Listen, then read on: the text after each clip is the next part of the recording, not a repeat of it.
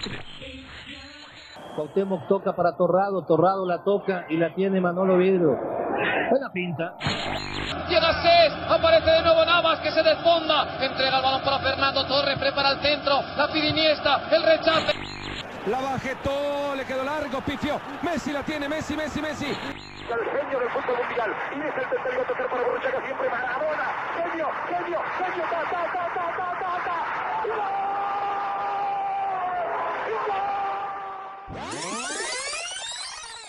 Esto no es parte de tu imaginación. Estás en Desde la Banca. Comenzamos. ¿Qué tal, queridos amigos? Sean todos bienvenidos a este nuevo podcast. Los saludo su amigo Alejandro Fernández con un programa espectacular, el primer episodio de Desde la Banca. Hoy les vamos a presentar todo lo que vamos a tener en este gran, gran podcast. Los saludamos con muchísimo gusto y bueno, también les quiero presentar a mi compañero y amigo, que es la mente brillante detrás de este gran proyecto, que es José Luis Monroy. Huizo, Huizo, ¿cómo estás? Hasta que se nos hizo, caray. Mi Alex, muy, muy contento. Antes que cualquier cosa, hombre, gracias por esas palabras, ¿no? Qué halago. Y, y, bueno, darle primero la bienvenida a todos los que nos escuchan a este podcast desde la banca. Muy contento, como ya les decía, porque por fin lo lanzamos. Un proyecto que traíamos desde hace tiempo. ¿Qué será? ¿Unos dos, tres años? Más, menos, o menos. más menos. Sí, ¿no? Dos, Sí. tres añitos que, que decíamos, oye, ¿qué te parece si lanzamos esto así deportivo? Bueno, sí, va, órale. Como que medio empezábamos y lo dejábamos. Ahora sí que desgraciadamente llegó la, esto de la pandemia, ha frenado mucho el mundo y todo, pero por otro lado nos cayó bien porque por fin dijimos, a ver, tenemos tiempo, vamos a hacerlo y, vamos a aprovechar esto de alguna manera, ¿no? Y pues aquí estamos ya. Sí, así es. Y, y como bien lo dices, la verdad es que es un programa en donde vamos a tener de todo, obviamente hablando de deportes. Eso sí, ¿eh? Si tú esperabas que te vamos a dar resultados, aquí no va a haber resultados. Sí, Si ¿no? aquí esperabas que te vamos a dar el análisis del partido, tampoco va a haber análisis del partido. Y entonces, ¿qué vamos a tener? Uy, no, vamos a tener muchísimas secciones, por cierto, muy jocosas, muy culturales y sobre todo va a ser un, un programa para chicos y grandes, Wiso. Sí, sí, la verdad es que sí. Y también para los que no son realmente fanáticos del deporte como, como nosotros lo somos, ¿no? Porque, como dijiste Alex, hay que meter un poco de cultura, de cultura del deporte, historias, que a nosotros es lo que nos gusta, poder contar las historias que se dan dentro, dentro de este, ¿no? Porque, pues creo yo que son lo que, lo que le da ese sabor distinto, ese sabor especial a- al deporte y lo que nos hace disfrutarlo. Así es, Wiso. Entonces, la gente nos va a poder escuchar todos los jueves a partir de las 6 de la tarde en Spotify. Apple Podcast Y- y, iBooks. Es correcto, Ah, profesor. Sí, ahí está.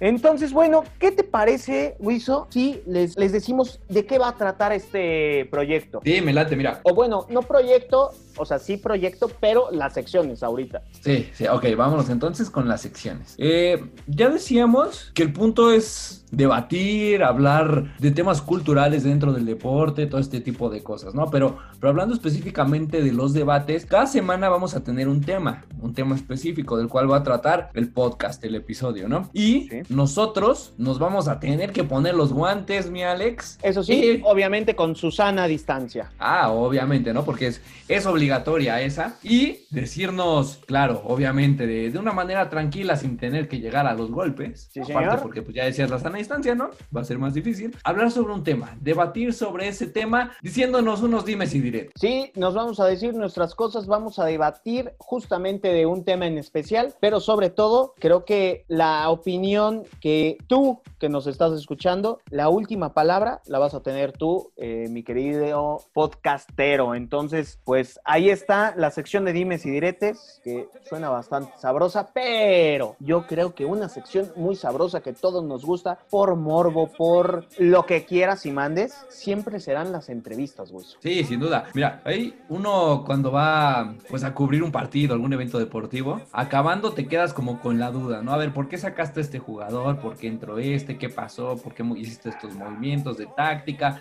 ¿Qué es lo que sucedió?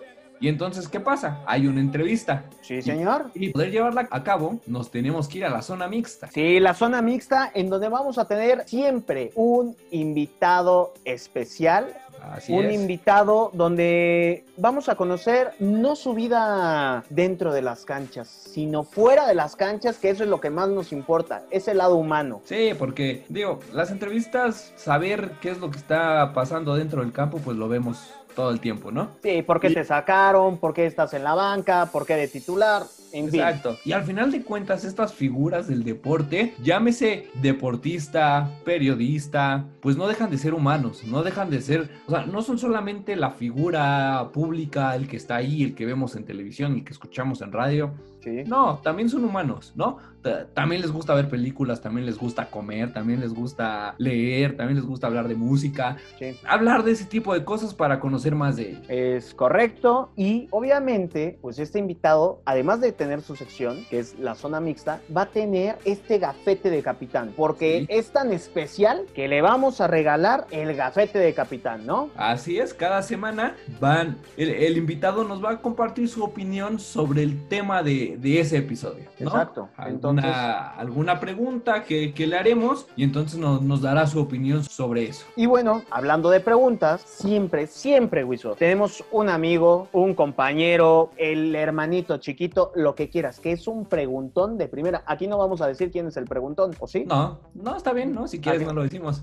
Sí, porque a mí me queman. Entonces, vamos a tener una sección especial, cultural y súper divertida, en donde te vas a quedar con el ojo cuadrado. Sí, porque como bien dices, pues todos tenemos nuestro yo preguntón, digo, o, o al compañero, o el sobrino, el hijo, el, el primo. Y es interesante, ¿no? Quitarte, bueno, como a- algunas cuestiones y que son datitos interesantes. Siempre, obviamente, van a ir relacionados con el tema de cada semana. Es correcto para enriquecer, pues, a tu yo preguntón. Exacto, sí, justamente. Entonces- Y, y aparte de eso, en este mismo mood cultural, vamos a tener una recomendación cada semana. Va a ser una serie, una película, un libro, un documental, ¿no? Que obviamente nosotros ya vimos, eh, con no. conocimiento de causa, pues recomendarlo, ahora sí que valga la redundancia, para, para que tu podcast escucha, como le llamas tú, mi Alex, eh, pueda, pueda verlo, darle una checadita y ya nos comentará si, si le gustó o no. Y entrar Sí. un poco en ese debate, ¿no? Sí, entonces aquí el consentido vas a ser tú, Ah, tú que nos estás escuchando. Y obviamente también otra de las secciones importantísimas va a ser el Conociendo a, en donde vamos a tener una semblanza cada semana platicándote ya sea de un recinto deportivo, de un deportista, que pues no podemos traerlo, desgraciadamente, pero sí te lo podemos traer, toda su historia, toda su trayectoria, para que lo conozcas. Exacto, va a ser una, una pequeña, como dices, semblanza, una capsulita pequeña en donde vamos a platicar de una manera alegre, de una manera sencilla, la, la historia de, pues ya decía, recinto, deportista o, o de quien toque esa semana, ¿no? Sí, exactamente. Y también siempre nos gusta ir al límite. Y siempre nos encanta jugar todos los partidos con el cuchillo entre los dientes. Y vamos a dejar ese extra para ti. Así es, como siempre hay que intentar dar lo mejor y llevar todo hasta el final para poder conseguir las cosas, vamos a tener un tiempo extra, este tiempo extra en el que te vamos a desmenuzar también alguna situación, alguna, alguna historia, ¿no? En donde aquí a comparación del dimes y diretes, pues vamos a concordar mucho más tú y yo, Alex, so- sobre lo que estemos hablando de este tiempo extra, porque tenemos un objetivo juntos y hay que llegar, A pues, ese objetivo. exacto, No más. hay que llegar luchando ambos para poder lograrlo, ¿no? Como buen equipo que somos, después de toda esta explicación, la verdad, como que se me secó la garganta. Y para abrir este programa, ¿cómo te caería una chela o un refresco? No, de maravilla, ¿no? Porque aparte llegas al estadio, como cuando llegas al estadio, ¿no? Pides una chelita, un refresco y te va ayudando a ambientarte. Exactamente, entonces para ambientar, para abrir boca, para que estés cómodo en este desde la banca, primer capítulo, te damos de nueva cuenta esta gran bienvenida. Espero que nos acompañes en esta gran aventura. Yo soy Alejandro Fernández Y yo soy José Luis Monroy. y vámonos por chelas y refrescos. ¡Chela refrescos! ¡Lleve su chela bien fría! También hay chescos para los niños. ¡Chela refrescos! Y bueno, ahora sí, después de esta maravillosa presentación de la primera sección de chelas y refrescos en Desde la Banca, hay que tocar un tema importante, Alex. A ver, La pandemia. todo. La pandemia llegó, la verdad es que a frenarnos a todos, nos puso un estate quieto, Y, y nosotros hablando de los deportes, también pues al deporte en general, ¿no? En específico hoy que, que estamos platicando sobre los estadios, que vamos a hablar de, de, esto, ¿cómo es que la pandemia afectó a los estadios? ¿Por qué? Porque el estadio no solamente es ir y disfrutar del juego, en el estadio trabaja muchísima gente, en especial todos los vendedores, todos los que están en las tribunas, al que tú le pides la chela, el refresco, la hamburguesa, el, la pizza, los cueritos, la, la sopa, yo, esta yo, gente que se quedó sin trabajo. Sí, yo creo, perdón, Wiso, que yo creo que les dio en la meritita madre, la verdad. Porque de tener, pues, un mes con, a veces eran cuatro partidos. Eran cuatro partidos. Exactamente. O en caso de que se jugara Copa o algún Conca Champions o lo que sea, eran hasta seis partidos. Entonces, sí. imagínate cómo les vino a dar en la torre a, a, estos vendedores, que pues tal cual era un ejército de vendedores, no solamente eran tres pelados por ahí, no. Eran más de, yo creo que le calculo más de 150 personas. Sí, sí, la verdad es que, empezando por los que te llevaban lo que pedías, ¿no? Hasta tu lugar en el estadio. Luego, los que van con el diablito cargando que la cerveza, los refrescos para llevarlos, uh, pues no es un local. O sea, pues pongámosle como que es un local, ¿no? En el Azteca muchos lo, lo, ubican, está al lado de los baños, donde están sirviendo las cervezas y todo eso. Más acomodadores. Es, es, un, es un, ya, los acomodadores también. Es un equipo muy amplio de personas que terminan pues sufriendo, ¿no? Porque a lo mejor era, su ingreso de cada semana. Sí, exactamente. Y también, obviamente, eh, la taquilla se ve afectada al no tener aficionados eh, todos los fines de semana o, o a veces los juegos este, que eran entre semana. Pero creo que tanto club como jugadores, como gente que trabaja dentro del estadio y fuera del estadio, a los revendedores, de verdad, qué bueno que les afectó digo, sí, claro. eh, es, es, una muy mala práctica, sí, pero a claro. todos los que hacen un trabajo digno y ganan este, este sueldo, pues con un trabajo bueno, sin afectar a, a los de, a las demás personas, de verdad, qué, qué triste. Sí, y ahora pongámonos del otro lado, del lado del aficionado, ¿no? Sí. ¿Qué, tanto, ¿Qué tanto afecta? Por ejemplo, tú, ¿qué es, ¿qué es lo que más disfrutabas de ir al estadio? ¿Qué, ahora que van cinco meses, casi seis meses sin poder ir a un estadio, ¿qué es lo que más disfrutabas? ¿Qué es lo que más extrañas?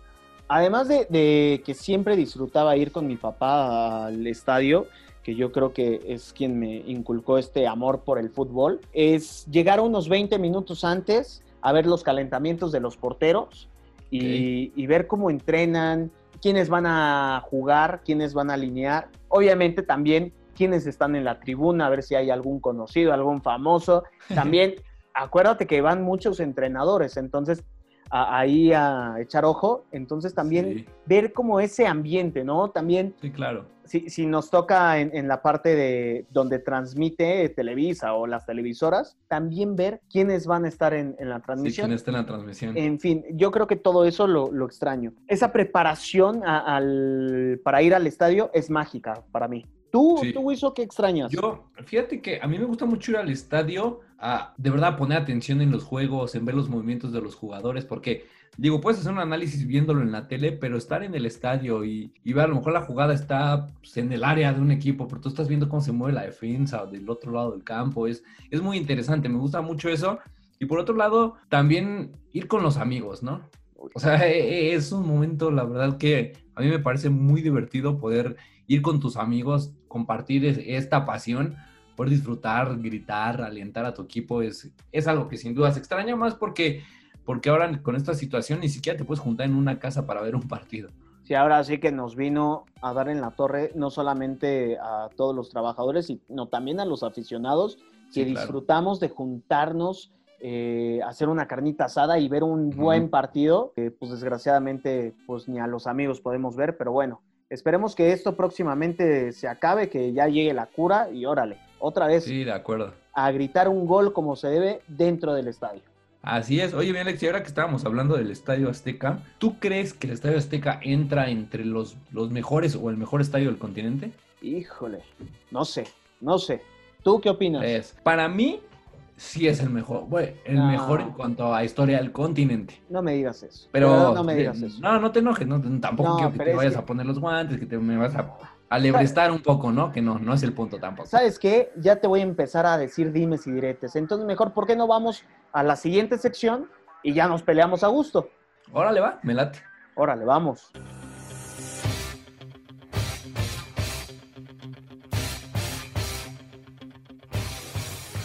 Ay, estos niños ya se están diciendo dimes y diretes. ¡Qué bárbaros! let's get ready to rumble.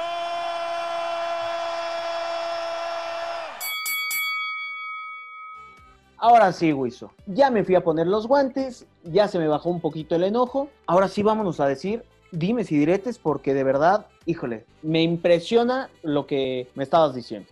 A ver, yo te voy a dar mi punto. Yo sí creo que el Estadio Azteca, por historia, es el más importante del continente. ¿Por qué? Digo, el Maracaná también ya recibió dos finales de Copa del Mundo, ¿Sí? pero, pero el Estadio Azteca vio levantar el trofeo a Pelé y a Maradona. Ok, dos, dos grandiosos jugadores, los, yo creo que uno... Dos de los mejores cinco de la historia. Sí, sí, claro. Ok, ya me estás convenciendo. Ok, venga, ¿qué más? ¿no? Ahora, el Estadio Azteca también ya vio campeón del mundo a México. Sí, Sí, sub-17. sub-17. Pero ver campeón del mundo a México, pues, eh, tampoco es que sea No, muy no común, cualquiera, ¿eh? Eh, No, no es que sea muy común. son dos veces en Perú y 2011 en México, Sí. en el Estadio Azteca. En el Estadio Azteca juega, no, no, no es que vayan a salir mis colores, ¿verdad? Pero, pero pues juega el equipo más ganador del fútbol mexicano.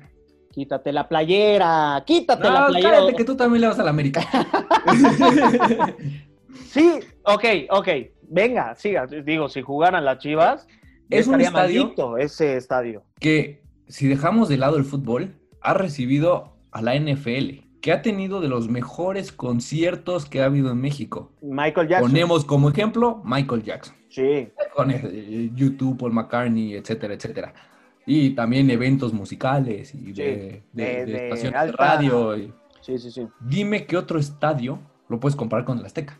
Aparte es un estadio que tú llegas y de verdad, o sea, sientes la historia, lo sientes. Sí, lo comparto, pero creo que hay también mejores estadios, como por ejemplo el Maracaná, el, el- en Brasil, el Monumental de River en Argentina, la Bombonera o hasta el Santiago Bernabéu, si tú me... Ah, bueno, eso Ah, pero Europa. de América. Pero de sí, América, yo creo que esos tres eh, estadios, el Monumental en Argentina, la, eh, la Bombonera y el Maracaná. Y también, sí, como tienes eh, toda la boca llena de razón, está el Estadio Azteca, la verdad. Pero no lo pones como el mejor. No me arriesgaría, yo creo que lo pondré en segundo lugar. ¿Sabes Y- qué? Eh, también el tema de capacidad ha bajado y Sí, eso también mucho. puede mermar mucho. Sí, sí, Entonces, de acuerdo. pondría primero el Maracaná y luego el Estadio Azteca. Que amo, que amo y adoro el Estadio Azteca, que amo y adoro ir a ver a, jugar al América, también ir a ver eh, un México-Estados Unidos, pero yo creo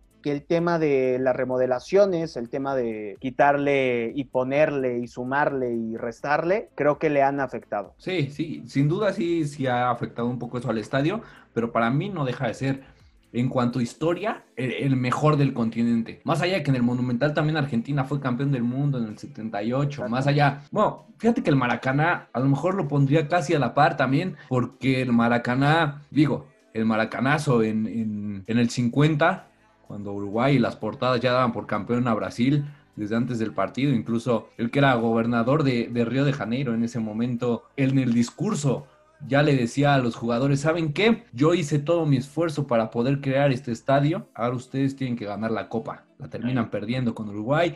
Digo, hay muchas cosas que también pesan mucho en ese estadio, Sí. ¿no? Pero, pero ver a Pelé y a Maradona levantar la copa del mundo, creo yo que, digo, ahora sí que ningún estadio en el mundo ha También, podido ha algo así. hay, hay que tomar en cuenta que en el Maracaná eh, Alemania fue campeón Sí, y no Brasil. Otro Sí. fracaso para Brasil, ¿no? sí, sí, sí. Aquí el plus que tenemos es que México ya fue campeón tanto de confederaciones como del mundo, aunque sea sub-17 en el Estadio Azteca. Sí, aunque la Confederación es Brasil no haya venido con su super equipo, Pero por ahí, por ahí traía un chavito, un chavito de 17 años. un tal Ronaldinho, ¿no? Sí, algo así le dicen. ¿no? Entonces, a ver, como conclusión, ¿tú te quedas con Sí, el Estadio Azteca? Azteca. Ok, yo me quedo, la, la verdad, con el Maracana. Oye, y hablando de- del Estadio Azteca, el día de hoy, nuestro invitado A ver, a ver. es un hombre que ya triunfó en el Estadio Azteca, Ok, que ha estado en los dos equipos que juegan en el Azteca y en los dos ha salido campeón. ok, eso, eso me interesa.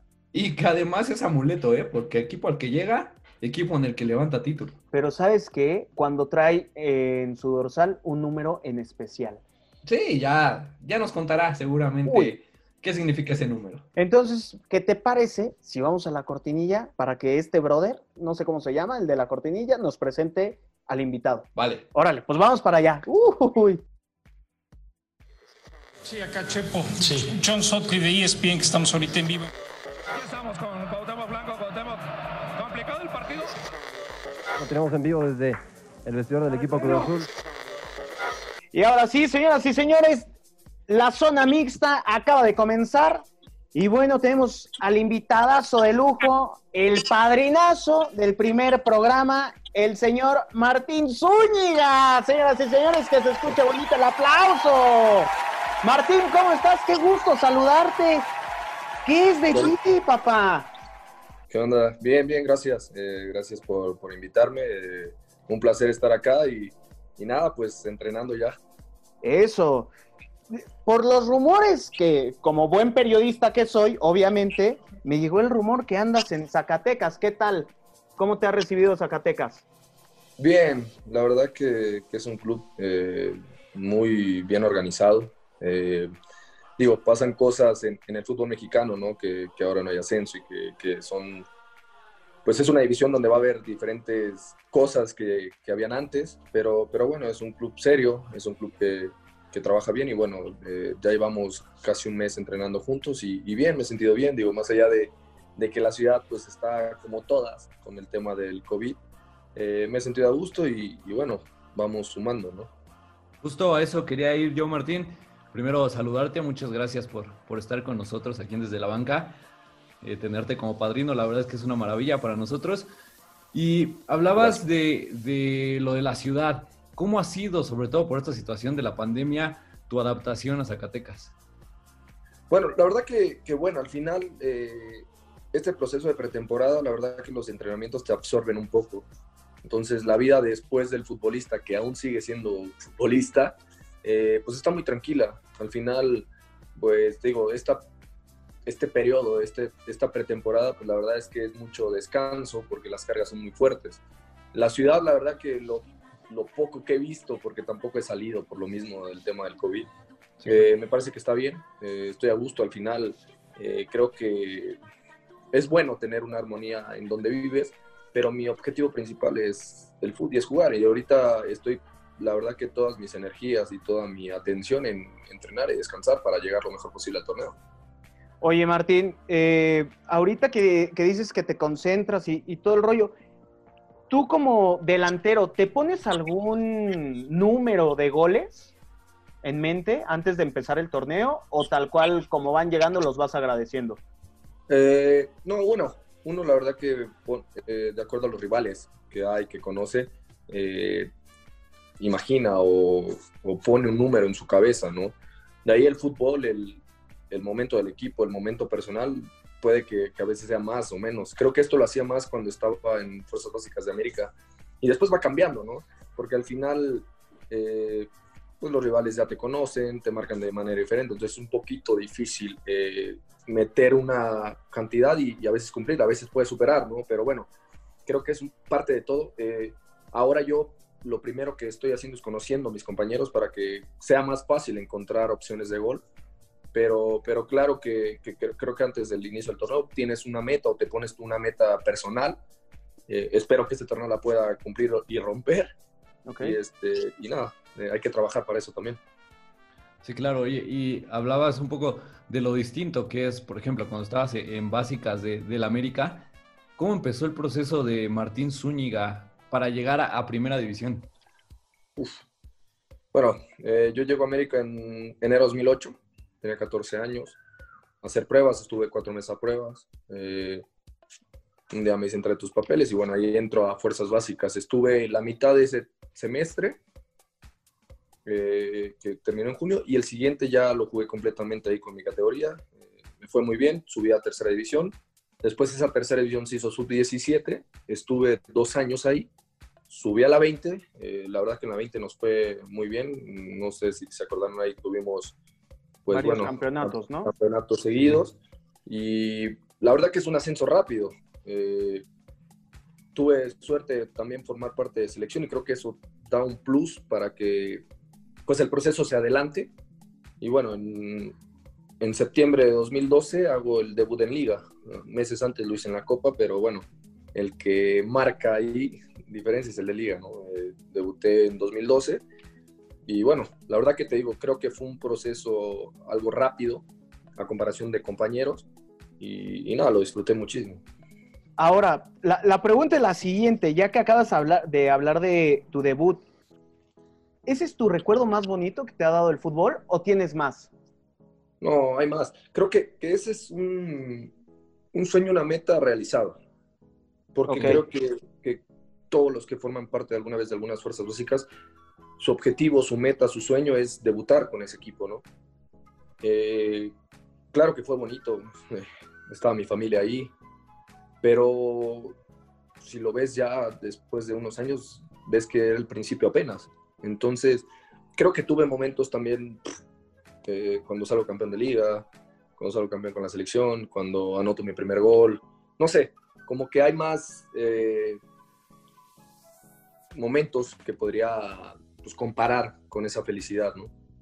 ¿Ok? Y, y como tal, ¿cuál sería tu mejor recuerdo? Mi O mejor tu, recuerdo. o tu top 3. No, bueno, es Híjole, difícil. es que después de, de- de haber jugado en selección, en el América, en el Cruz Azul, eh, ser campeón aquí, allá, justamente lo que estábamos platicando ayer, Sí, justo an- eso. preparando la entrevista, que donde te has parado has sido campeón. ¿Qué onda? No, te- he tenido suerte, he tenido suerte de compartir con compañeros que, que hacen que eso suceda, ¿no? A veces eh, es normal en el fútbol, a veces aportas un poquito más, a veces es menos. Es difícil, es difícil quedarte con, con momentos eh, en esto, pero bueno, sin duda uno tiene que ser el debut, porque es el principio de todo. Eh, el campeonato con América que conseguimos en 2014 contra Tigres, Estuve en el de Cruz Azul, pero el de América jugué, entonces tiene un significado especial. Eh, es que tengo momentos con selección, tengo momentos... Bueno, otro que yo creo que, que elegiría fue cuando recibí el MVP de Conca Champions. Creo que fue un torneo padre. eh, tuve la suerte de anotar una chilena en el Azteca, tuve, anoté varios goles, eso me lleva al Mundial de Clubes. Y bueno, ese trofeo individual creo que, que es algo padre también. También Sí. tuve partidos donde en Copa donde tuve tres goles, donde no sé, es complicado decir, pero bueno, eh, te digo esto. Sí, sí, sí. Oye, y ahorita remontándonos un poco, hablabas de la final contra Tigres en 2014 que, que sales campeón con América. ¿Cómo, ¿Cómo es el momento emocionalmente para ti cuando recibes la noticia por parte de Mohamed que vas a ser titular en la final? Bueno, la verdad es que no lo creía mucho. Eh, el partido de vuelta perdemos uno, el, per- perdón, el partido de ida perdemos 1-0 Sí. y bueno, me parece que sale golpeado el canguro, canguro rey. Este, y bueno, eh, sabemos que, que los tiempos se acortan con toda la tecnología que hay para recuperar a los jugadores. ¿no? Eh, si bien no entrenó los siguientes dos días al parejo, a mí algo me, me decía como que va a estar. O sea, en la, es la final, es el último juego, eh, va a estar. Sin embargo, Mohamed se me acercó el viernes, eh, cuando hace un para de equipo, no, el sábado, perdón, porque el viernes hicimos diferenciado. Y se me acerca y me dice, ¿cómo estás? Y yo, bien. Yo acabo de regresar de Centroamericanos, justo quedamos campeón en- campeones de Centroamericanos. Entonces yo venía con un, pues con un ánimo a tope. Eh, no me había tocado jugar la semifinal ni la ida de, de la final, pero bueno, yo estaba entrenando bien y lo- a, la, a la disposición, ¿no? Y me dijo, ¿cómo estás? ¿Vas a jugar? Y yo dije, bueno, sí, seguro si se aprieta el partido, eh, por ahí voy a tener minutos. Cambio, ¿no? Porque, pues bueno, el plantel estaba Michael Arroyo, el Canguro, Oribe, Zambuesa. O sea, había mucho recurso, ¿no? Sí, un equipazo. Y, y me dice, bueno, vas a jugar listo. La verdad, te digo, yo me fui a dormir esa vez con una ligera esperanza de que podía ser, pero la realidad o lo que yo veía era que era difícil. Sí. El día del juego eh, da la charla y dice, vas a jugar. Y ahí es donde como que me cae el 20. este, la verdad que fue muy, muy padre. Digo, al final yo tenía muchas ganas. Eh, las indicaciones fueron muy prácticas, muy fáciles. Y me dijo que disfrutara. ¿no? Al final, me acuerdo que dijo que no sabemos cuándo nos toque jugar otra final y que la disfrutáramos. Eh, y lo hice tal cual. Digo, hice lo que me pidió. Digo, las cosas salieron bien y, y ganamos. Y, y, fue, fue un momento muy padre también. Es que, bueno, tienes enfrente a dos americanistas, bueno, Sí, tú sí, lo sabes, Para lo empezar. sabes, Martín, que yo soy americanista y, y que te conocí antes de que nos presentara el pato, pero la verdad es que el ir al estadio, el ver cómo se desempeñan todos los jugadores, para un aficionado es algo impresionante. Y, y el, y el tema de esta semana en el podcast son los estadios. Y a nosotros nos gustaría saber, has jugado en muchísimos estadios, mencionas que has jugado en las Esperanzas de Toulon, que digo, es más como un deportivo, quiero suponer. Claro. Pero ¿cuál es tu estadio o tus tres estadios favoritos? En los que pude jugar, bueno, el Estadio Azteca sin duda, creo que, que es uno de los, bueno, el mejor para mí. El de Tigres es bueno, pero el de Tigres yo creo que por la afición, creo que el ambiente que se vive ahí es diferente a, a cualquier otro. Así lo sentí, digo, me tocó perder esa final de ida y la verdad que el ambiente era espectacular y hay que reconocer eso, ¿no? ¿Y cuál otro? Híjole, no sé. ¿Alguno de Sudamérica? Porque jugaste Libertadores Sub-20, ¿no? Sí, era bueno, el estadio de universitario de Perú estaba, estaba padre, pero creo que, que el de Monterrey, el de Monterrey también está buenísimo. Eh, El, El, el ace- el el gigante de acero. el gigante de acero está, la verdad, muy bien. Digo, apenas jugué pretem- en pretemporada ahora hace unas semanas y ya la verdad que la cancha está espectacular. Entonces, creo que son de los estadios más bonitos que me ha tocado. La afición cuenta, pero bueno, el número uno creo que siempre será el Azteca, eh, porque es la casa de la selección, porque es la casa del equipo donde yo debuté y porque, bueno, porque me encantaba jugar ahí. Oye, Martín, muchos no hablan de, de los números que se escogen. ¿Por qué escoges cada, en cada club el 28? ¿Tiene algún significado para ti? Porque también en la selección y antes de debutar eh, eh, en el primer equipo con América te traías el 10. Cierto, en un torneo traje el 10. En la, bueno, en la selección es complicado elegir. En la Sí selección preparamos la entrevista, ¿eh? ¿Te fijas, Martín?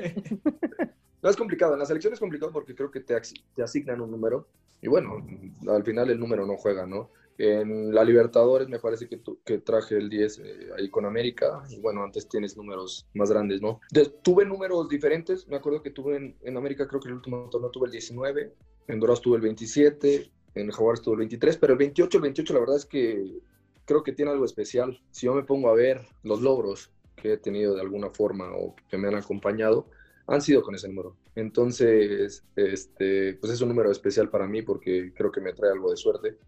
En América, cuando fui campeón, fue con ese número. En Alebrijes fue con ese número. En Cruz Azul fue con ese número. Entonces, bueno, eh, quizás yo le doy ese sentido de que me acompañen las buenas y, y seguramente este torneo también lo pediré para que, para que sea. O sea, Claro. todavía no te dan número. No, pero no creo que sea un número que se pelee mucho, entonces Ok. seguramente lo tendré. Oye, Martín, y justo Alex decía, lugar en el que Martín se para, lugar en el que el equipo sale campeón, ¿no?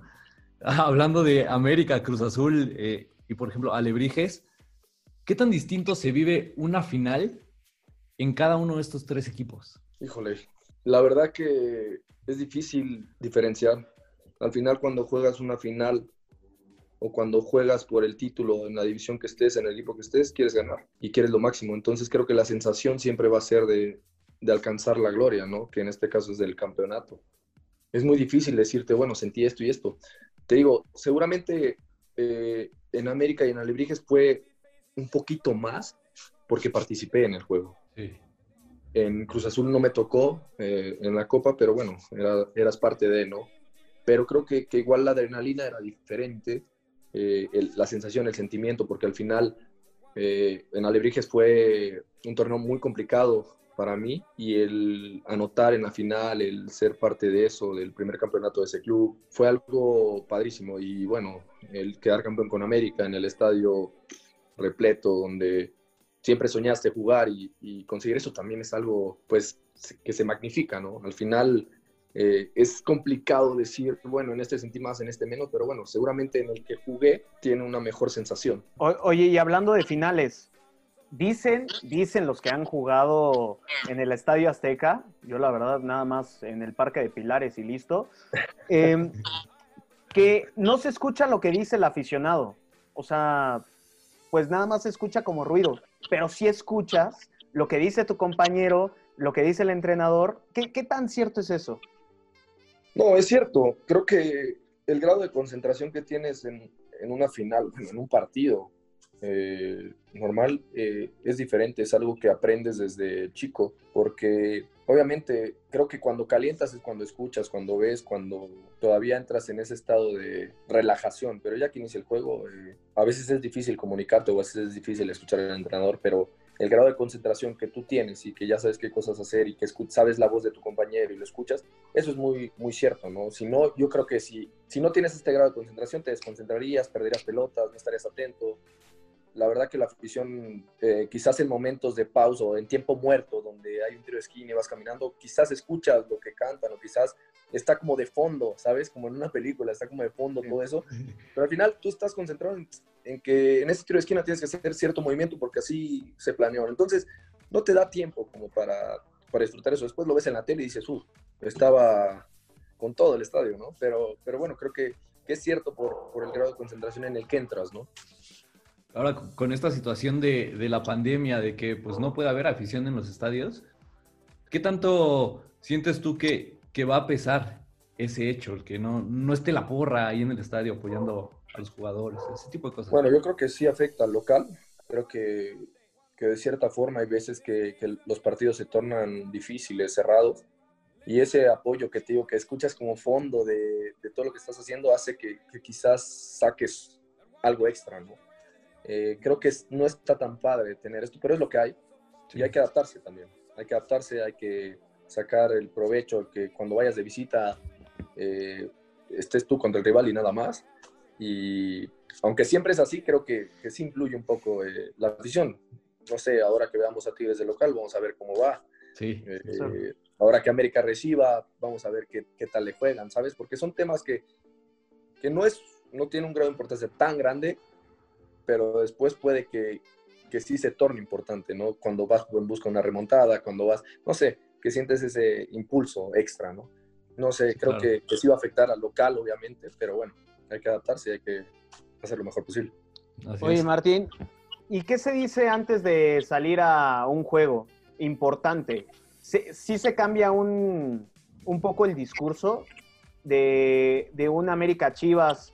A- no quiero menospreciar a nadie, pero no sé, un América Comunicaciones. Eh, creo que, como dices tú, creo que hay que respetar al, al rival y creo que en ese sentido, en la forma de decir eh, las cosas antes de salir, no cambia el speech. Cambia seguramente la manera de sentir, la manera de saber que es un juego importante. Creo que, sí, bueno, con lo que te decía, si el grado de concentración en un partido normal es alto, en ese es el doble. Eh, ¿Por qué? Porque es normal.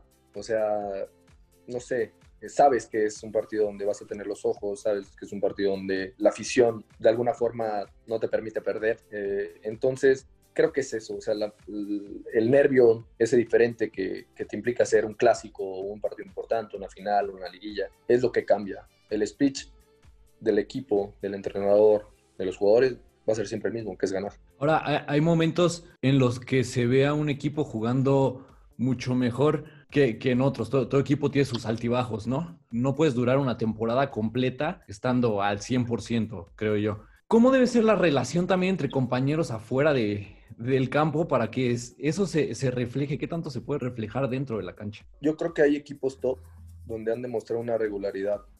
Primero, hoy veo a la Juventus que tiene nueve títulos seguidos, veo al Bayern, veo Barcelona, Madrid, que bueno, se han dividido ahí un poquito, pero siempre están ahí arriba, ¿no?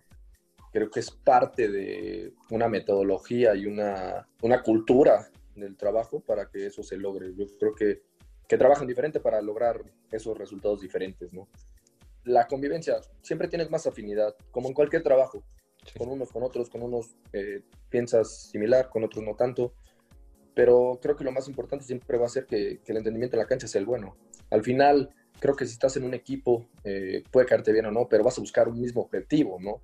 Eh, la, la, madurez que tengas para saber llevar eso, que, que es dejar a un lado pues, la amistad, el extra cancha a lo profesional, es lo que te, es lo que te hace diferencia.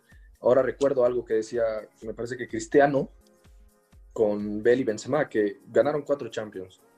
Y él no ocupaba ir a cenar con ellos para dar resultados, ¿no? Porque eran unos tipos maduros que sabían que en la cancha tenían que trabajar igual. Después si se veían o no, si eran amigos o no, era diferente.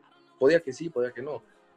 Pero bueno, creo que, es algo, un tema de madurez, de ser profesional, de saber que si a mí me toca darte pases, yo lo tengo que hacer, me puedes caer bien, mal, regular. Claro que siempre es bueno tener una armonía y creo que es parte de un todo, de un cuerpo técnico que haga que todos estén en, buen ánimo, de los jugadores que sean buenas personas y todo eso que busca un club, ¿no? pero, pero creo que, que, algo que no tiene que afectar es bueno. O sea, si no me cae bien, no, pues no, vas en contra del equipo. Creo que, que es, te digo, un tema de madurez y de profesionalismo. Oye, Martín, acabas de hablar de Cristiano Ronaldo. ¿Quién es hoy en día tu futbolista que sigues, que de verdad admiras, el de hoy? ¿Y quién era el futbolista que veías desde chiquito y que también admirabas? De hoy. Bueno, hay dos que, que, no se pueden mover, que es Cristiano y Messi. La verdad que lo que han hecho todo este tiempo es anormal. En mi presente, toda la vida que llevo jugando los he visto y son tipos diferentes, son tipos que, que juegan diferente, pero que han marcado una época impresionante. Son a los dos que sigues. Eh, si tengo que inclinarme con uno, sería con Cristiano, porque aparte jugó en el Real Madrid. Yo, le voy, yo soy hincha del Madrid. Entonces, pero bueno, no puedes desprestigiar al otro, ¿no? Hay que reconocer, esto es fútbol y, y bueno, es un crack, es un fuera de serie Messi y, y hay que reconocerlo también, ¿no? Eh, de antes, de antes Cuauhtémoc Blanco, creo que de los míos, también de marcó, marcó mi, mi infancia, ma, marcó mi amor por, por el fútbol, el ser un tipo diferente, el ser un tipo que siempre sobresalía de alguna forma, a veces no tan buena, pero, pero bueno, eh, creo que es un, alguien que me inspiró y, y alguien que, que, yo veía y que me acuerdo que veía en, en la tele y hacía que, que, se me pusiera la piel chinita. ¿Lo alcanzaste a ver en, en el Club América, Acuau? No me no tocó. tocó. No me tocó. Cuando llegué creo que se fue a Chicago Fire. Okay. O se había ido hace seis meses. No, no me tocó, pero, pero bueno, después de ahí eh, pude conocerlo y la verdad que, que bueno, es alguien que, que a mí me marcó y bueno, hizo historia en el club. ¿Hay alguna cosa que como futbolista te, te arrepientas? O sea, que digas, pude haber dado más en este partido, en este torneo. Y uf, es difícil. Las sensaciones a veces en, en, partidos que no te salen las cosas es, y si hubiera hecho, y si no. Pero bueno, en ese momento las decidiste. Uh, la fracción de segundo que tienes para tomar decisiones en el fútbol, en un partido, son muy rápidas. Eh, no me arrepiento de nada en, en ningún partido. Seguramente eh, intenté dar lo mejor no me acuerdo que, que puedo decir, bueno, hubiera hecho esto. Bueno, quizás en básicas cuando me expulsaron alguna vez. Que me, que, pero es parte de, ¿sabes? O sea, tienes que aprender de eso, tienes que... No estás en un proceso de formación, digo, no es algo que, que yo diga, ay, bueno, que te hagan expulsar para que aprendas, porque no es necesario, ¿no? Pero, pero quizás eso, quizás eso, no sé. Creo que del fútbol eh, poco, poco me puedo arrepentir. Yo creo que a mi parecer he entregado lo mejor que tengo. Te digo, a veces me ha ido bien, a veces no tan bien pero siempre intento entregar lo mejor de mí. Martín, es importante la playera, la que porta siempre, pero también creo que para el aficionado que sí, que sí se fija, también es muy importante saber con quién has intercambiado playeras. ¿Cuál es la playera que dices, híjole, esta sí la voy a enmarcar, la van a ver mis hijos? O sea, es Mira, más... te voy a decir algo. Tengo, tengo enmarcada tres. Una es mi primer campeonato con América, que era el tercer uniforme, que era una blanca que me gustaba muchísimo, con, como con ra sí. rayas azules y rojas. Con este, la B, ¿no? Mm, sí, como una, pero no tan larga como las de ahora. Ok. Pero bueno, esa. Tengo la de la selección cuando quedamos campeones en centroamericanos. Uh -huh. Y tengo la de América del, del último campeonato. Y bueno, voy a poner la de Cruz Azul también, la del campeonato que tuve. Y la de Alebrijes, que tengo ¿Por qué tengo estos? Porque tengo las firmas de todos mis compañeros que compartimos eso. Okay. Y creo que son, son buenos recuerdos. Eh, poner una, diferente, no sé, no sé, no, no me he puesto a pensar en eso, pero bueno, sin duda tengo playeras con las que he intercambiado, no sé, eh, con Rafa Márquez cuando estaba en León, me tocó cambiar con él, con Boselli cuando, bueno, estaba en su punto, con Oribe Peralta cuando estaba en, en Santos, con Rodolfo Piz- Pizarro cuando estaba en Pachuca. Tengo, la verdad que tengo varias. Este, yo creo que esas son, son importantes, ¿no? Eh, pero bueno, también cambiaba dentro del vestidor con Raúl Jiménez. Una vez en un partido, creo que fue en un clásico, que no cambiamos con ellos y cambiamos entre nosotros. Qué buena onda. Con, con Michael Arroyo, con Diego, eh, no sé, eh, creo que, que esas también tienen un significado especial, ¿no? Que, que casi no es muy normal que entre compañeros hagas eso. Pero bueno, después de un partido que, que no cambias o que es un partido donde no quieres cambiar, el cambiarlo con un compañero creo que es algo, algo padre. Eh, antes de irnos ya con las preguntas rápidas, Martín, Ok. creo que también estaría padre tocar un poco el punto de selección nacional. Eres un hombre que representó a México, eh, que jugó centroamericanos, que jugó Tulón. Para ti, ¿qué significó vestir la playera verde? No, orgullo. Creo que en el plano que te desarrolles, representar a tu país, creo que es algo que te llena, porque al final estás representando a tu país, ¿no? O sea, es hablar de, de dónde vienes, de dónde eres y, y tratas de poner en alto eso, ¿no? Que volteen a ver a tu país y que digan, hey, ahí son buenos en esto también. Entonces, creo que es algo que, que te llena, que te llena muchísimo, que hace que te comprometas y tengas un grado de responsabilidad mayor, pero es un orgullo, es un orgullo me tocó ser campeón y, escuchar el himno, eh, la verdad que es algo muy gratificante, es como un premio al, al esfuerzo, al, a la dedicatoria que has tenido, porque si te pones a pensar, eh, cuando estás en selección menor estás con lo mejor del país, de tu categoría. Entonces, bueno, hay, algo que seguramente hay millones de, de personas de tu edad buscando lo mismo y estás tú. Entonces, bueno, el estar ahí y el, y el, poder disfrutar de esto y el representar a tu país, estar en torneos internacionales y que, que la gente desde México te esté viendo y, y, tú regresarles un poquito o hacerla sentir orgulloso, creo que es algo que te llena como persona y bueno, como futbolista. Pues ahí está, señoras y señores.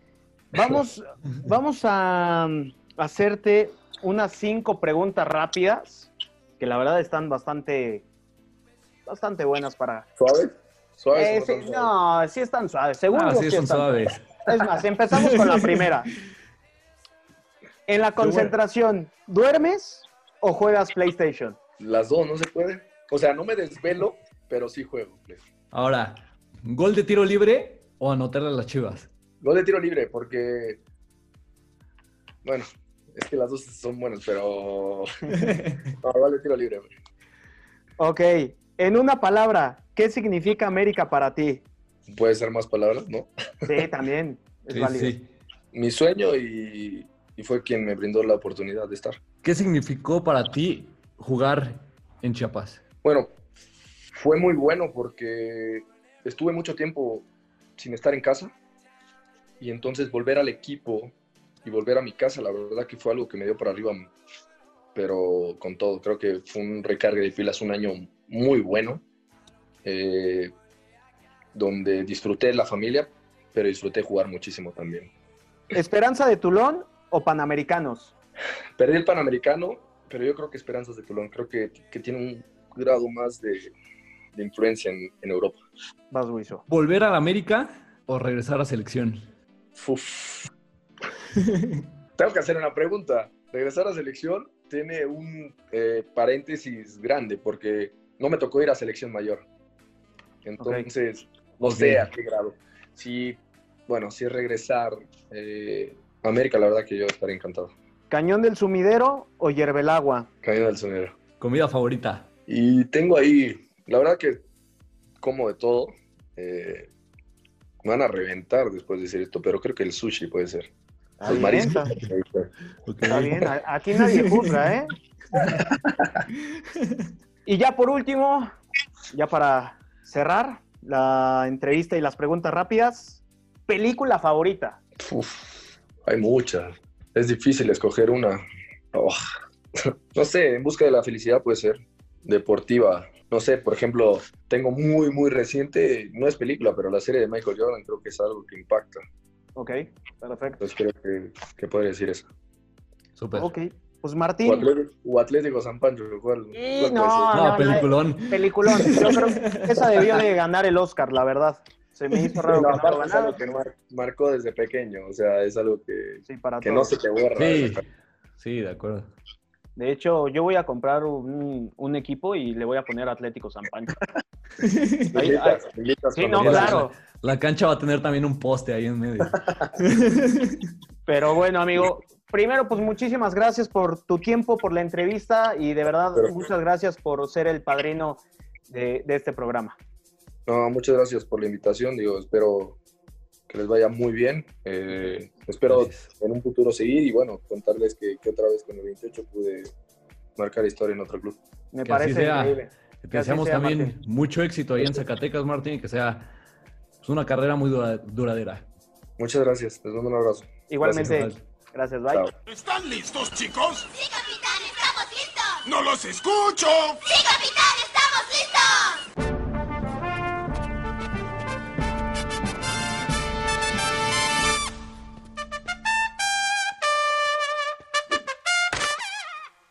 Basta, Rogelio. ¿Tú crees que el Estadio Azteca es el, el estadio más importante del continente, habiendo jugado ya en varios estadios importantes en México también?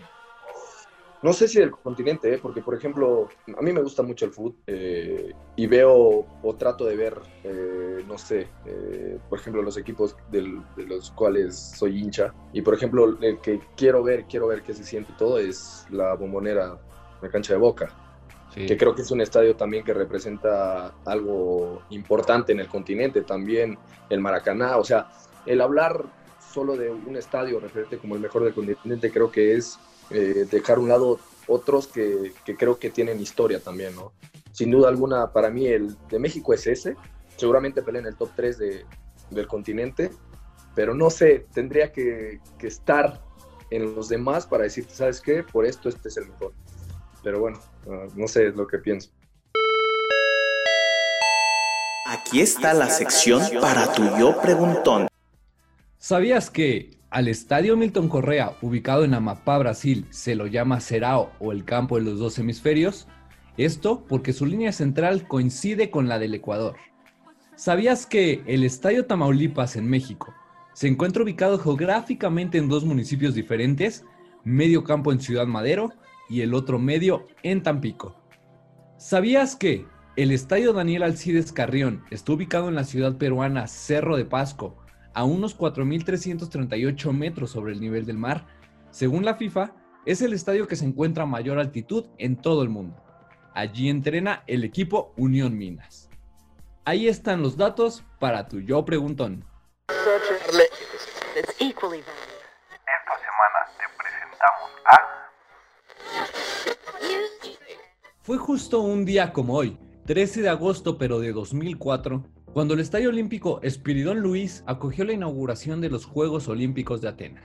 Un recinto que fue terminado en 1982 y que tuvo una remodelación para llevar a cabo la justa deportiva de principios de este siglo XXI. El nombre fue en honor al atleta griego Espiridón Luis, quien se convirtió en el primer hombre en ganar la maratón en los Juegos Olímpicos de la era moderna, realizados en la capital griega, y que sorprendió a todos al tener una preparación muy alejada a la necesaria para un corredor.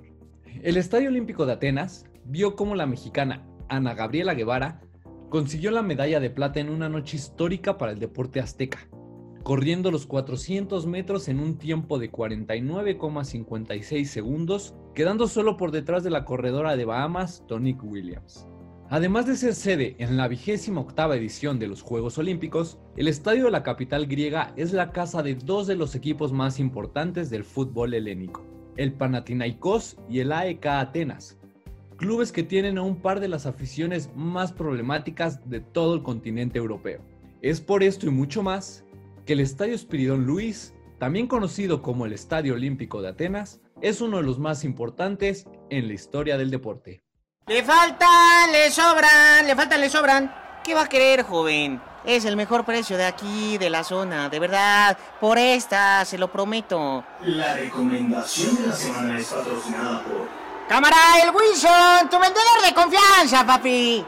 Y ahora sí, para seguir un poco más con este tema cultural dentro del deporte, llegó uno de los momentos más especiales de nuestro primer episodio, Alex. La recomendación de la semana. Como ya les habíamos dicho, vamos a hablar de alguna película, alguna serie, algún libro, algún documental que esté relacionado al deporte, que nosotros obviamente ya hayamos visto y que de alguna manera podamos comentarles qué nos pareció y, y ojalá ustedes también puedan darle pues una ojeadita, una checadita y en nuestras redes sociales nos puedan, nos puedan comentar sus opiniones también sobre, sobre esta recomendación, ¿no, Alex? Así es, Wiso. La verdad es que este, en este primer episodio escogimos una serie, una serie de fútbol que la verdad está muy padre, está muy bien hecha, pero siento que es como un platillo gourmet. Está Sí. muy sabroso, pero Pero es poquito. con sabor a poco.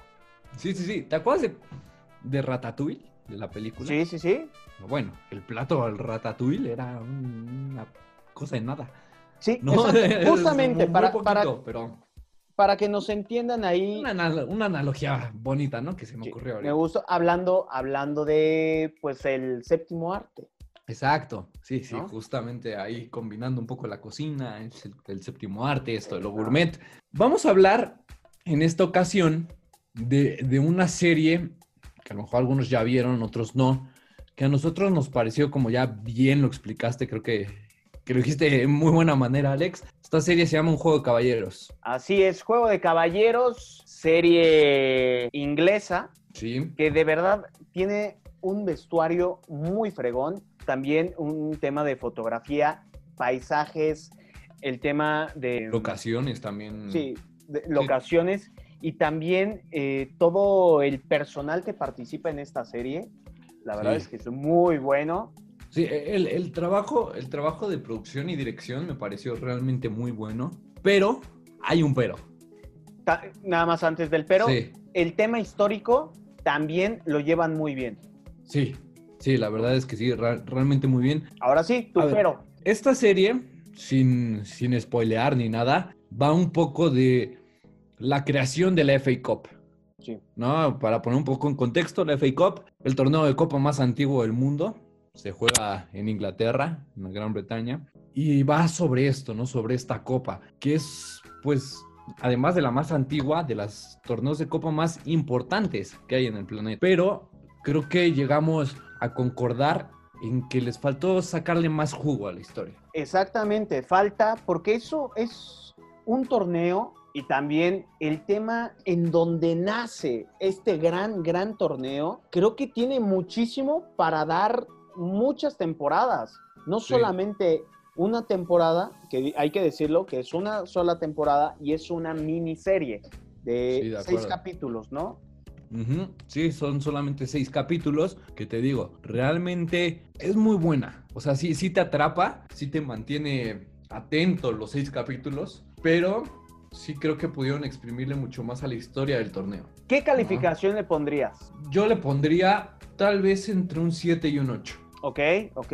Por ese rollo de, de la historia del torneo, te digo, vas a hacer una serie de fútbol y hablando de este torneo, creo yo que sí había que tocar un poco más realmente la importancia de, de la FA Cup, que fue fundada hace más de 100 años, es- esta copa, a 1871. Pues Ahora. van 150 años prácticamente. El reparto a mí se me hace fabuloso. Creo que Sí, sí, de acuerdo. eh, le dan en el clavo con, toda la gente que, que sale en la serie.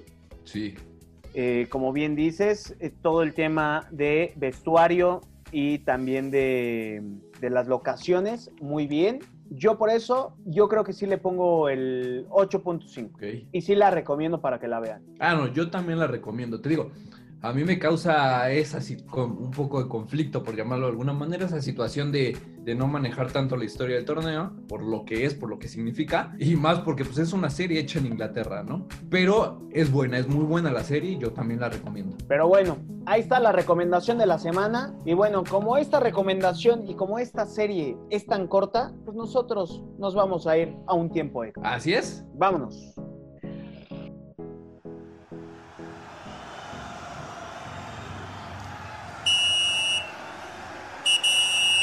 Silbatazo, señoras y señores, esto no huele, no huele.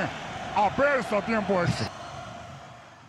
Ahora sí, señoras y señores, como lo dijo el perro Bermúdez, ya estamos en tiempo extra. No lía, se sentía también, apestaba tiempos extras, mi queridísimo Wiso, que ahora eh, en esta sección les vamos a traer un tema. La verdad es que este es como un poquito más relax, esta sección, porque vamos a hablar del antes y el después del Estadio Azteca. Todos estos datos, estas curiosidades también que creo que ni, ni por aquí les cruza eh, a nuestros amigos. Me acabo de acariciar la cabeza, ¿no? Para los que no me están viendo. Por ejemplo, no, bueno, vamos a ir por el principio que fue el antes del Estadio Azteca cuando le cabían 120 mil dadores. Sí, sí, a ver, vamos a empezar. El Azteca se inaugura en 1966, un América contra Torino. El juego queda empatado. Con gol de Arlindo. Santos. Qué, golazo se aventó, ¿eh?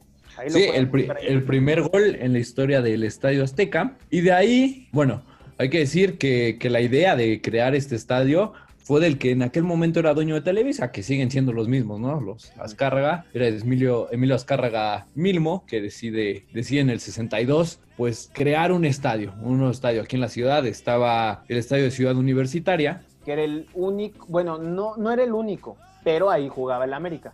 Así es, justamente entonces para que fuera la casa de- del Club América. El Azteca ya conocido popularmente como el Coloso de Santa Úrsula, empieza a tener, a ganar popularidad, si se le puede llamar de esa manera, ¿no? Y, y solo cuatro años después de que, de que es inaugurado, lleva a cabo su primer Copa del Mundo. Así es, en esos cuatro años les dio tiempo para que lo techaran, porque en la inauguración No había techo. No había techo, era tal cual como CEU. Sí, exacto. ¿no? Sí, no había techo en el Estadio Azteca, cierto. Imagínate el solezazo que, que daba, más la lluvia, más todo, ¿no? Pero Ujú. 120 mil gargantas coreando un gol, un mundo de gente. Y fíjate que ha sido casa de varios equipos. Digo, del América, principal equipo que tiene al Estadio Azteca como su hogar. Y que no se ha movido el, el América del, del Estadio No, Azteca. O No, sea, exacto.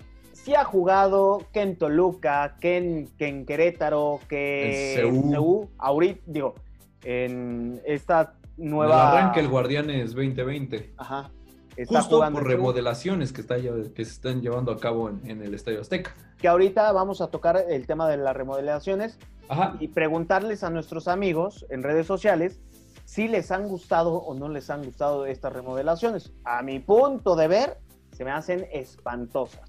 Sí, o sea, por, por una parte sí, por otra también, ¿qué tan cómodo el, el Estadio Azteca con una capacidad de 110 mil personas, ahora con una capacidad de 80 mil? Ahora es un estadio que está mejor organizado en cuanto a butacas y todo eso, que tuvo que ser así por la Copa del Mundo del 2011 porque la FIFA lo pidió, como fue todos los estadios que fueron sedes de ese mundial. Entonces, ¿sabes?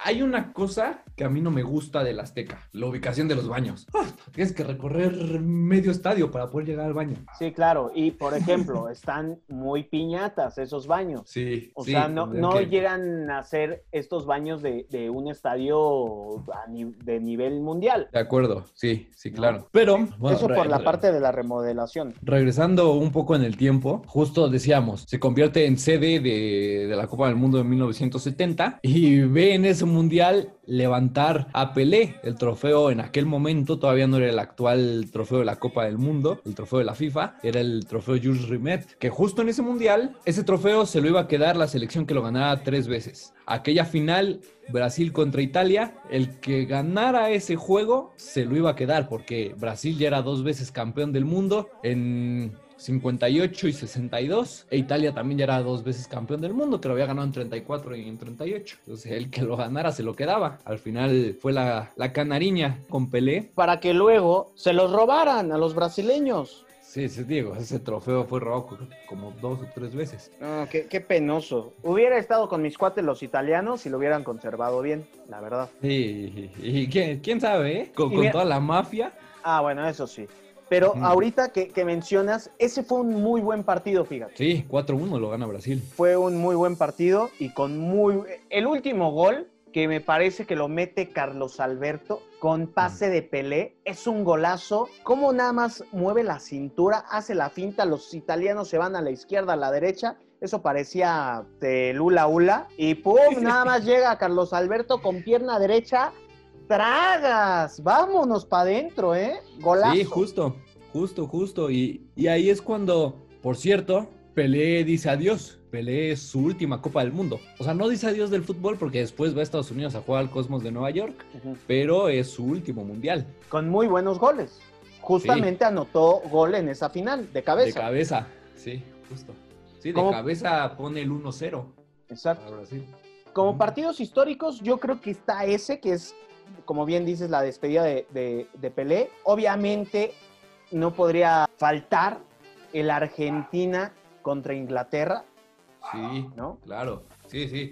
Eh, ese juego que mm, Argentina termina ganándolo 2-1, pero que traía una historia aparte del fútbol también, ¿no? Venía todo lo de la guerra de las Malvinas cuatro años antes, en el 82, unas islas que Argentina le peleaba a Inglaterra y los ingleses, pues su ejército mucho más poderoso, incluso los argentinos tienen que llevar a no soldados, o sea, gente mm, que agarraron literal casi casi de la calle para, Para, llevarlos a la guerra. Incluso hay una historia de que de una generación, la generación del 62, me parece que es en Argentina, que es justo a los que les tocaba el servicio militar en esa época de la guerra de las Malvinas, del 82. Entonces, muchos de los que les tocaba el servicio militar tenían que ir a la guerra, pues ahora sí que no les quedó de otra.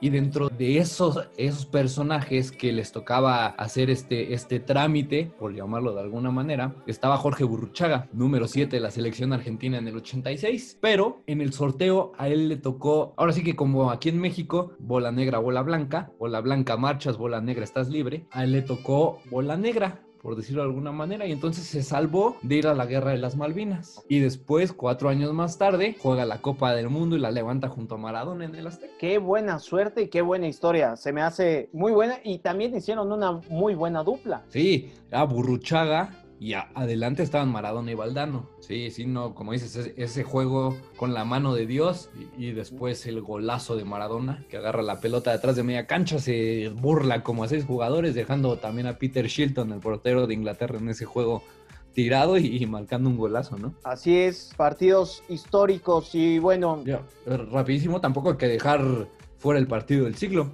exactamente. Alemania-Italia, en el 70. Con Beckenbauer, con Sí. este, el, el- el hombro roto. Sí, sí, incluso juega prácticamente todo el, pues todo el tiempo extra, los dos tiempos extra con, con, Con el brazo vendado, Exacto. sí, o inmovilizado. Sí, exactamente. Y, y bueno, también el gol de, de Negrete en, en México esa 86. México 86, ¿no? Y bueno, hace poco ganó el mejor gol en la historia de los mundiales. Claro, Una no- encuesta que se hizo en FIFA. Los mexicanos unirnos y, y ganar de cosas este, si, se Sí somos únicos, ¿no? Exactamente. Hablando de México, también viene este partido histórico de la Copa Confederaciones de 1999 Sí, contra Brasil. sí, justo. Eh, la confederación es que no se llamaba así, era la Copa del Rey Fad. Pero ahí sí se llamaba la, la Confederaciones. La, Sí, la- no, en 99 ya se llamó Copa Sí. Confederaciones. Ajá. Y que normalmente venía siendo un año antes de Copa del Mundo, pero esta se hace después del Mundial de Francia 98. Al parecer creo que sí se juega la, la Copa del La del Rey. 97 sí se jugó. Sí, señor, sí. Creo que en Arabia Saudita. Sí, bueno, ah, sí, allá en Medio Oriente. Sí. Entonces, se juega, luego viene esta Copa Confederaciones en el 99 al Estadio Azteca, la, la alberga México, y bueno, México sale campeón con un equipo que ya lo recordamos, Campos, Claudio Suárez, luego en la media estaba Ramón Ramírez, A Rafa Márquez también. Rafa ese Márquez, equipo. antes de Eh, irse a Mónaco. Sí, está Miguel Cepeda, José Manuel Abundis, Palencia, Cuauhtémoc, Todavía Luis- estaba el matador. Luis Hernández, sí.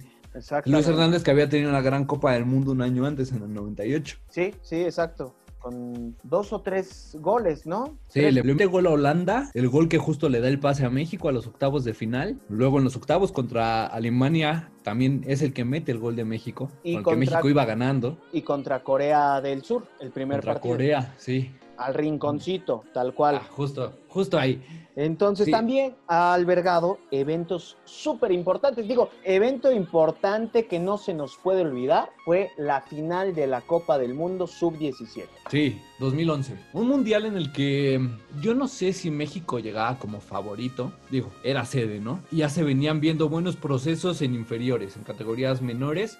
En selecciones nacionales, en 2005 ya habían ganado la Copa del Mundo en Perú, pero ese 2011 fue, fue grandioso porque los siete, siete partidos, siete ganados. Y Recordemos el partido contra Alemania. en la el- semifinal en Torreón. Con sudor y sangre sacaron el resultado. Punto. Y Sí, unos tamaños a los 17 años que ya Sí. quisiéramos que muchos de nuestros jugadores actuales de la selección mexicana tuvieran. Sí, sí, de acuerdo. Y al final, en, en el partido decisivo, jugado en el Estadio Azteca con un, con un recinto a, lleno, sí, a más no poder, pero no entraba nadie, pues México acaba levantando la Copa del Mundo Sub-17 por segunda ocasión en la historia. En seis años la levanta dos veces México y esa ganando 2-0 a Uruguay. Exactamente. Una gran narración para quien lo vimos en casa y la verdad es que por güey, porque yo sí tenía posibilidad de ir, pero por güey, ni modo. Pero eh, ese, ese yo creo que es un evento importante. También ha tenido eventos importantes como conciertos de YouTube, Michael Jackson, Elton John, Sí, sí, sí. la visita Eh, de, de su santidad Juan Pablo II. Paul McCartney. Y deportivo, ¿qué evento deportivo ha tenido que no sea fútbol? Pues fútbol americano, que ha habido varios partidos de ya de temporada regular en el Estadio Azteca. Hubo una mala experiencia hace, hace dos años, la situación de que habían cambiado el pasto del estadio, que no, no agarró como debía. Al final la NFL decidió cancelar aquel, aquel juego aquí en, en la capital de- del país. Pero en general es un estadio que tiene la capacidad para, para hacer cualquier tipo de evento, ¿no? Exactamente. Y bueno, creo que vamos a entrar ahorita a un tema bastante sabroso que a la gente le puede interesar porque es muy curioso esto.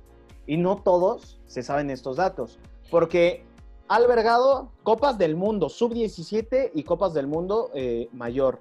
Ha albergado Juegos Panamericanos. Se ha jugado ahí y México estuvo en la final contra Brasil, pero se suspendió porque había morros ahí este, con las banderas y al lado del pebetero, ahí en el Estadio Azteca. Pero también ha albergado Libertadores y, y Copa Sudamericana. Sudamericana. Sí. Ahora, Conca Champions. con K-Champions. O sea, ha tenido hasta para aventar el Estadio Azteca. España vino a jugar como campeona del mundo en ese Sí. tour después de que lo ganan y porque se celebraba el bicentenario de la independencia en México. Fue, fue el primer equipo España eh, en jugar después de ser campeón aquí Sí. en México. Ajá. ¿no? Y empataron. Exacto, juego. 1-1 y Ujú. nos empataron eh, de último, ya en los últimos minutos. Ahora, equipos que han jugado en el Estadio Azteca. A ver, ya hablábamos del América, Sí, el América ya de cajón. hablamos de Cruz Azul, que ahorita es local también en, en- en el Estadio Azteca. Que vino, Hablamos se de- fue y ahora regresó. Exacto, hablamos del Atlante, Exacto. también que- es otro que pasea por todo el mundo. Exacto. sí, lleva como mil sedes. Eh, también el Necaxa, El Necaxa, igual otro que pasea, que bueno, que le ha ido bien en Aguascalientes, pero que la verdad su casa, su casa era el Estadio Azteca. Sí, era el Azteca y, y después se mudó, ¿no? A Aguascalientes, donde le costó mucho regresar a la primera división. Regresaba, bajaba, regresaba, bajaba y al final, bueno, parece que ya se, se establece otra vez el rayo en la primera división, ¿no? También les tocó a, a varios de nuestros padres el Sí. Atlético Español, Sí, justo. ¿no? Hay, digo, seguramente muchos de los que son aficionados al fútbol han visto El Chanfle, la película. Sí, una, la verdad, muy mala película. Sí, sí, sí, sí. Que vamos a hablar también de Pero bueno, en su pero momento, la, ¿no? la ves, o sea, porque en algún momento la viste, ¿no? Cultura popular mexicana. Exacto. eh, con Roberto Gómez Bolaños y realmente todo su equipo con los que hacía todos sus programas de comedia. Y hay un partido en la película en donde está jugando justamente América contra Atlético Español. Ok, ok. Pues ahí está. También Pumas jugó en el Estadio Azteca, Ajá. ¿no? En la 76-77. Chivas fue local en el Estadio Azteca. Imagínense Chivas. Un partido Chivas fue local en el Estadio Azteca. No mal recuerdo, Copa Libertadores del 2010. ¿Es correcto? Sí, señor. Y Toluca también en la Copa Interamericana del 69. Así es, sí. Entonces, estos han sido los equipos que han jugado en el Estadio Azteca. Y la verdad es que de estos datos, a mí el que más me sorprende es el de Chivas, ¿no? Siendo este archirrival y, y también este tema de, de guerra de estados, ¿no? Sí, sí, sí, sí, pero, pero fíjate que Chivas juega en el Azteca mucho por la importancia de aquel juego. Creo que era una semifinal. Sí, señor. Semifinal de aquella Copa Libertadores.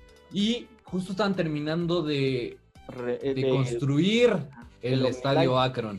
Ajá. Ajá. En ese entonces el OmniLife, ahora el Lacron. Sí, exacto. Entonces, ¿qué, ¿qué tan importante era para Chivas llenar el estadio y que hubiera mucha gente? Lo importante que era esa semifinal de Copa Libertadores, que en lugar de jugar en el Jalisco, vienen a jugar al Estadio Azteca. Como Cruz Azul también jugó Copa Libertadores en el Azteca. Cuando su casa era el Estadio Azul en 2001, Cruz Azul la fase definitiva la jugó en el Azteca. Sí, bueno, pero es que ahí ya tienes un antecedente con Cruz Azul, de que en los 80s, 90s estaba jugando en el Estadio Azteca. Sí, claro, pero, pero al final, en, en aquel momento, en 2001, cuando Cruz Azul llega a la final de la Libertadores, su casa era el Estadio Azul, no era el Estadio Azteca. Sí, claro, totalmente. Y juegan unos juegos, unos cuantos juegos, igual eh, los juegos de la fase de grupos, los juega en el Estadio Azul. Ya luego, en octavos, cuartos, semifinal y final, se va al Estadio Azteca. Volvemos a lo que hemos estado hablando en este programa. El peso de la afición, tener un estadio con mucha más gente, influyó. Y para acabar, la verdad, el peso del Estadio Azteca. Como el Estadio Azteca, yo sé que en Dimes y Diretes dije lo contrario, pero siempre hay que saber para dónde uno... es necesario equivocarse, ¿no? Exacto, sí, claro que sí. Pero también le gana el corazón a uno. Entonces, el Estadio Azteca tiene para el mexicano un peso sumamente importante. Sí, y en general para el fútbol mundial también. por Lo que es el Estadio Azteca. Pocos estadios tienen y van a tener la historia que tiene el Coloso de Santa Úrsula. mía. Así es. Y bueno, señoras y señores, llegamos al final de este primer capítulo. Esperemos les haya gustado, esperemos también que se hayan divertido, pero sobre todo que hayan aprendido algo, Wiso. Sí, justamente que, como dijimos al principio, ¿no? Es, es realmente nuestro gran objetivo y por el que ahí vamos juntos para intentar lograrlo. Y en serio que ojalá les haya gustado. Y si no, pues díganoslo en nuestras redes sociales, que siempre todos los comentarios nos ayudan, ¿no? Siempre sirven para la retroalimentación y, saber en qué podemos mejorar y, y qué está gustando también. Así es, nos pueden encontrar en Instagram con las siglas D de dedo, L de Lalo, B grande de banca, guion bajo MX. Ahí nos pueden seguir en Instagram. Señores, pues ni modo, pitido final y nosotros ya nos vamos a bañar tal cual. Así es, mi Alex. De nueva cuenta, ojalá que haya sido de su agrado este primer episodio desde la banca y sin duda nos escucharemos el próximo jueves con un nuevo invitado y muchas historias por contar. Gracias a nuestro padrino de lujo, Martín Zúñiga. Y bueno, cuídense mucho. Saludos. Eso es, to- eso es to- eso es todo, amigos.